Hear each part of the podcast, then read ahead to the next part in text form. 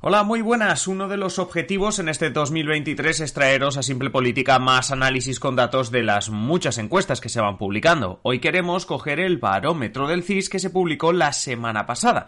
Y como todos los meses hay mucho donde mirar. Pero nos hemos dado cuenta de un tema concreto y es que la gente anda algo descontenta con la política. Hoy en Simple Política, ¿qué dice el CIS de enero? Comenzamos.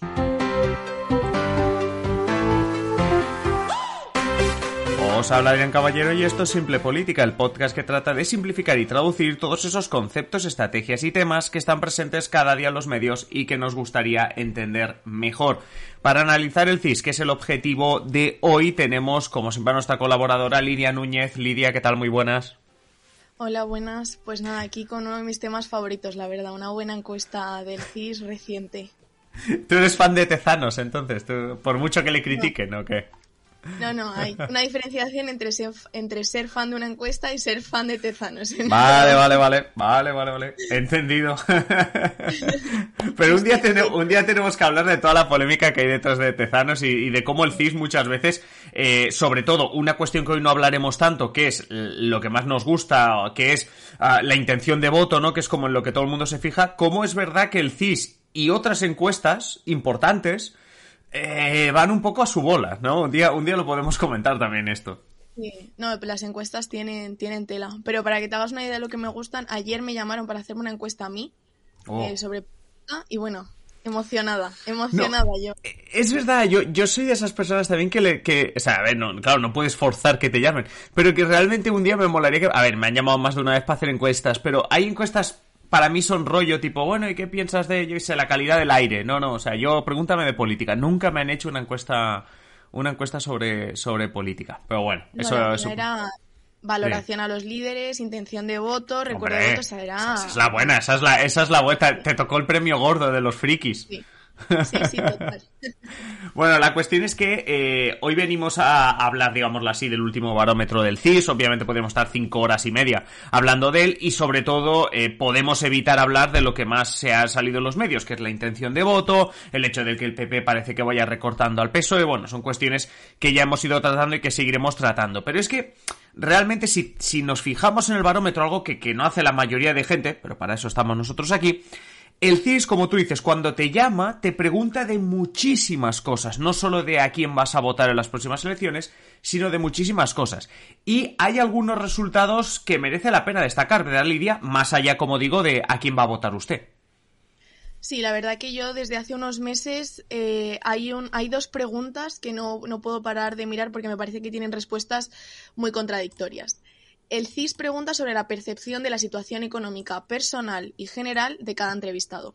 Se ha hablado mucho de ellas, así que es muy probable que os suene, pero ¿qué ocurre con estas preguntas? Pues bien, de media, el 74% de los españoles considera que la situación económica general de España es mala o muy mala, mientras que el 67% cree que su situación económica personal es buena o muy buena. Es decir, la mayoría percibe de forma negativa la economía general y de forma positiva su propia situación. Esto es muy curioso, ¿eh? Porque, o sea, la misma persona y un montón de españoles que cuando les llaman le dicen, no, no, mi economía bien, yo creo que va bien. Pero cuando después de un rato me preguntan, oye, ¿y España cómo va? España fatal. Esto es sorprendente. Sí, sí, además es que son las mismas personas las que se valoran como valoran bien su situación personal y luego mal la, la, general. Entonces realmente es muy llamativo, lleva pasando meses y, no sé, yo creo que realmente aquí igual es echarnos eh, piedras sobre el tejado, uno de los factores importantes son los medios. Está claro que si tú, a través de lo que te informas, te dan eh, noticias negativas, esas tú las vas a asimilar como tal, porque no creo que haya un pesimismo generalizado porque sí entre los encuestados. No, al final la situación económica siempre, siempre se, se, ha estudiado desde la ciencia política que lo que importa es la percepción y no los datos reales. Es decir, que lo que influye en el votante no es el dato de inflación, por decirlo así, o el dato de paro, sino la percepción que tú tengas. Y aquí es lo que tú dices, Lidia, entra sobre todo los medios en los que te informas. Claro, si, si resulta que la situación económica de España es horrible, o te dicen los medios que es horrible, tú dices, ah, no, no, la situación de España yo creo que está fatal. Claro, cuando te preguntan, ¿y su situación personal? Claro, tu situación personal económica no necesitas al informativo para que te la diga, sino que la tienes bien controlada. Entonces aquí se crea como esta, esta divergencia que es súper, súper interesante. Pero bueno, vayamos con otros datos porque eh, otra de las cuestiones que podemos analizar con el CIS es si hay algunas diferencias entre ciudadanos, entre grupos sociales, entre tipos de personas, ¿verdad? Sí, bueno, he estado un poco mirando y me ha sorprendido porque la tendencia general, eh, esta tendencia general se sigue en casi todos los segmentos sociales. Es cierto que los hombres son un poco más optimistas con la situación general, al igual que las personas con estudios superiores, pero es que en ningún caso estos optimistas superan el 30%. Las principales diferencias se aprecian entre los grupos ideológicos, donde la izquierda es el grupo que mejor valora la situación general, considerándola como buena hasta en el 38% de los casos, un porcentaje que se reduce al 14% en la derecha, o sea, muchísima diferencia. Claro, aquí también podríamos pensar que es que como la izquierda gobierna y la derecha no gobierna, que se produce por eso. También es un pez que se muerde la cola, volvemos al tema de los medios. La izquierda consume unos medios de comunicación determinados, la derecha otros medios de comunicación determinados, y por ahí también puede ir, a, puede ir un poquito la, la, la, cuestión. Eh, entonces, digamos que la situación económica, sí que es verdad que, claro, con, con, el tema de la guerra en Ucrania y con la pandemia, aunque ya la estamos olvidando, eh, la situación económica empeoró, digamos que esto, que la, economía es lo que más preocupa a los españoles. Sí, la verdad que son que los problemas que los españoles sitúan como más importantes son la propia crisis económica y todo lo que es relativo a ello y el paro, una tendencia que es generalizada. Pero también hay un tercer problema que, es también bastante relevante y que nombran la mayoría de los encuestados y es eh, los problemas políticos. Eh, en general preocupa a toda la sociedad, pero es cierto que, de nuevo, preocupa un poco más a la derecha, que le dan el doble de importancia que, en la izquierda. Atención a esto porque, claro, estás hablando de la política. Me molesta la política. Estoy descontento con la política, que es lo que decíamos un poco con la, con la introducción. ¿no? Es decir, la, la gente está descontenta con la situación económica y ya de paso también con todos los políticos. Sí, yo creo que el descontento es bastante generalizado. Y prueba de ello son las respuestas a la pregunta sobre la confianza que le transmite a los ciudadanos los principales líderes políticos. El presidente del gobierno, Pedro Sánchez, y el líder de la oposición, Alberto Núñez Feijóo, generan desconfianza en, el, en torno al 70% de los encuestados un porcentaje muy elevado en el que Sánchez tiene unos resultados ligeramente mejores, pero aún así podemos decir que los políticos más relevantes, o al menos los más conocidos por los ciudadanos, generan desconfianza en la amplia mayoría de la sociedad. Este mm. descontento, además, se hace palpable con la valoración a nuestros líderes, que bueno, está todos los meses, ya sabemos que hay mucha diferencia entre unos y otros, pero es que ninguno aprueba. Aún así, la mejor de la clase es Yolanda Díaz, que obtiene una valoración de 4,87 sobre 10, o sea, ni siquiera aprueba. Y bueno, luego va seguida de Pedro Sánchez, Feijó y Abascal en ese orden. a ver, es, es relativamente normal que no se, que no aprueben porque básicamente los que no te votan te pondrán un 0 o un 1 y los que te votan normalmente tienen un punto de crítica y normalmente no te ponen el 10, te pueden poner un 7. Entonces, claro, yo como profesor, pues ya te digo yo que la media entre el 0 y el 7 normalmente no será, no será la aprobada. Así que supongo que esa también es una de las explicaciones. Como tú dices, sacar un 5 ya es para sacar la botella de champán si, si te dan un 5 de media. Y aquí, como tú dices, la mejor valorada Yolanda 10 con un 4,87. La cuestión, como tú dices, los principales líderes obtienen notas muy bajas. La, la, la población no está satisfecha con los políticos de ningún de ningún bando, de ningún color. Sí, sí, o sea, como decías, evidentemente al final la valoración es general, pero podemos ver el éxito o no de un, de un líder dentro de su propio electorado. Entonces, ¿esto cómo lo vemos? Pues eh, me han parecido curiosos los datos de la pregunta de preferencia por presidente. O sea, se le plantea al encuestado quién preferiría que fuera presidente del gobierno. Bueno, en general el favorito es Pedro Sánchez con un 22% de los encuestados, por el 22% de los encuestados y seguido de Feijo que tiene un apoyo del 16%. O sea, aquí tenemos una diferencia de 6 puntos que me parece bastante reseñable.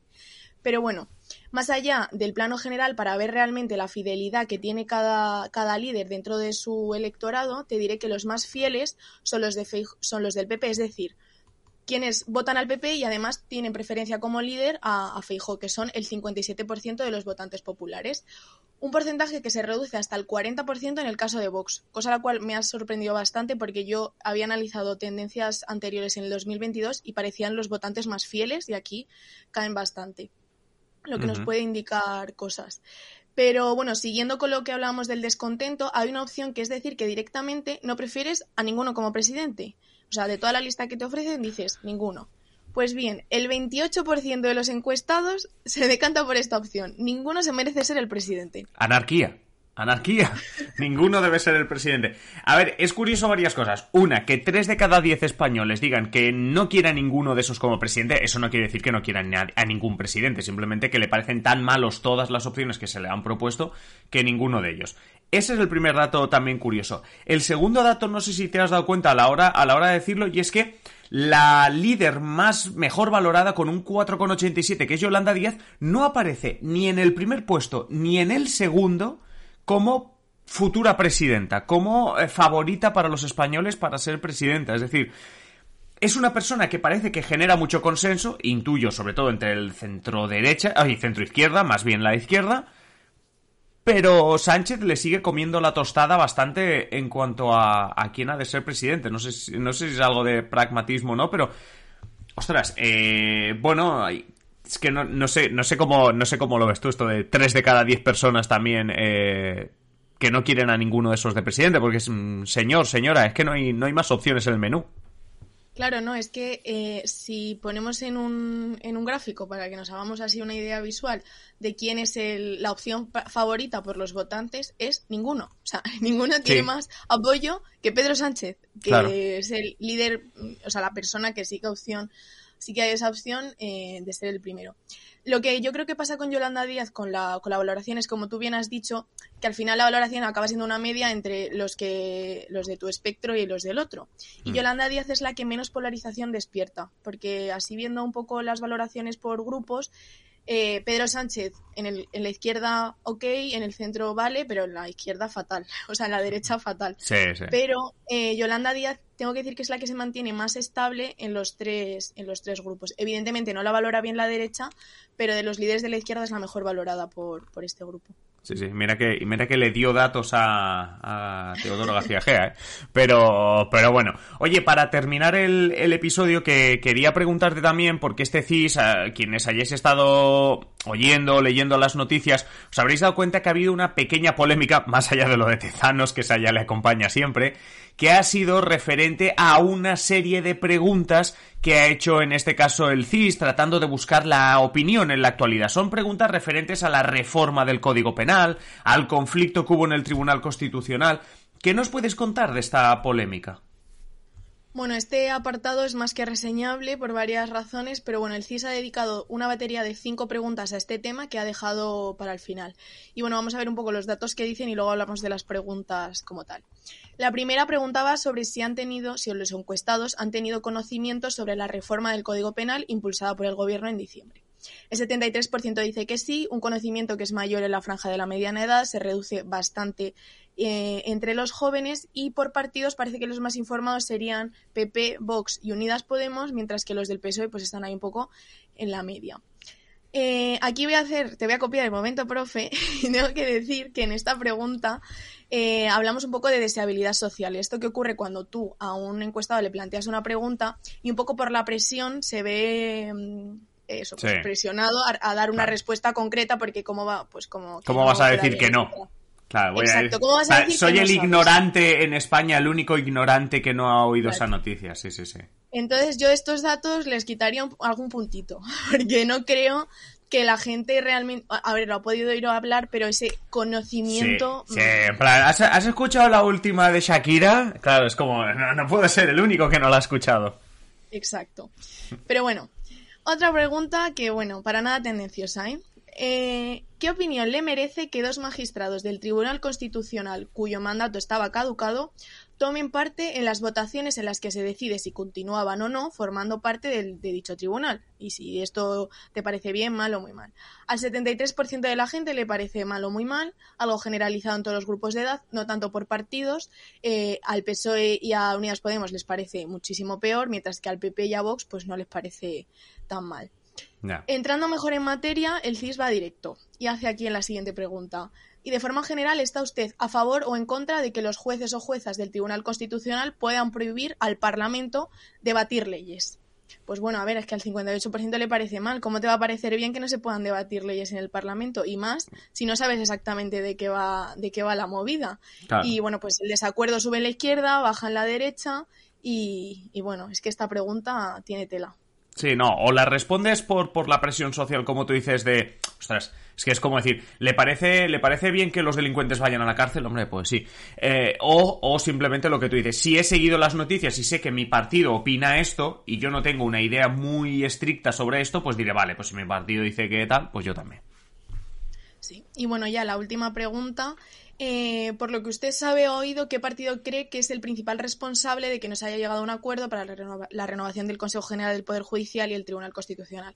en general, la gente piensa que el 39%, o sea, el 39% piensa que el culpable es el PP y otro 15% que tanto el PP como el PSOE son culpables por igual.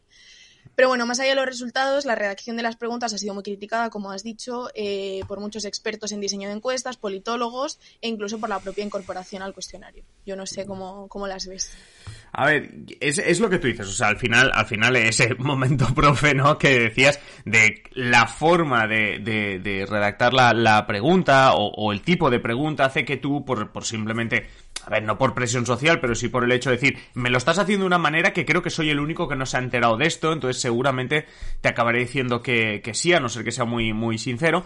Y luego otro, otro tema, y es que eh, tanto a la hora de votar como a la hora de valorar la política, los ciudadanos medios no pueden informarse de todos los problemas, de todos los temas y tener una opinión sobre todo. Entonces lo que hacen muchas veces es, como yo me he identificado con un partido o con una ideología, y sé que esta ideología dice que esto es malo o que esto es bueno o que este partido dice que esto es bueno o malo, lo que hago cuando me viene la encuesta es, vale, pues si yo soy votante de Podemos y Podemos dice tal, pues yo me voy ahí. ¿Por qué? Porque este tema no me interesa demasiado, pero evidentemente no me quiero alejar de lo que de lo que dice mi partido. Entonces, bueno, eh, hay preguntas que no son muy de fiar, vamos a dejarlo ahí. Sí, sí, sí, es, un poco lo, ¿no? lo de los atajos que utilizas. Correcto. no, eres tampoco, es que te da un poco igual. Realmente yo creo que no así. Esta polémica que los que estamos enganchadísimos a Twitter nos ha parecido lo más y nos ha tenido durante un montón de días enganchados al teléfono, a la gente de a pie le da completamente igual y pues ha procesado un poco lo que dice el líder de su partido y poco más.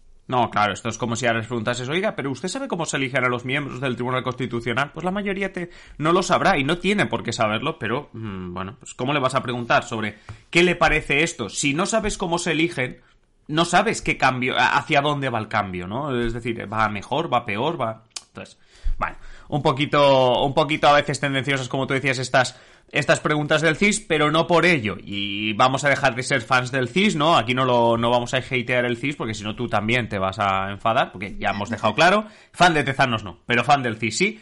Así que vamos a estar pendientes del CIS y de otras encuestas para, para traerlos aquí en próximas semanas. Lo que no sé qué traeremos, pero sí que estarás tú, es el próximo jueves. Así que Lidia, te esperamos el próximo jueves. Genial, muy bien. Y vosotros ya sabéis que podéis haceros miembros de Simple Política en patreon.com barra Simple Política y que nosotros regresamos mañana con un nuevo episodio. Así que nada, sed buenos, mañana pasamos lista, pasad un feliz día y nada, eso. Hasta mañana, adiós.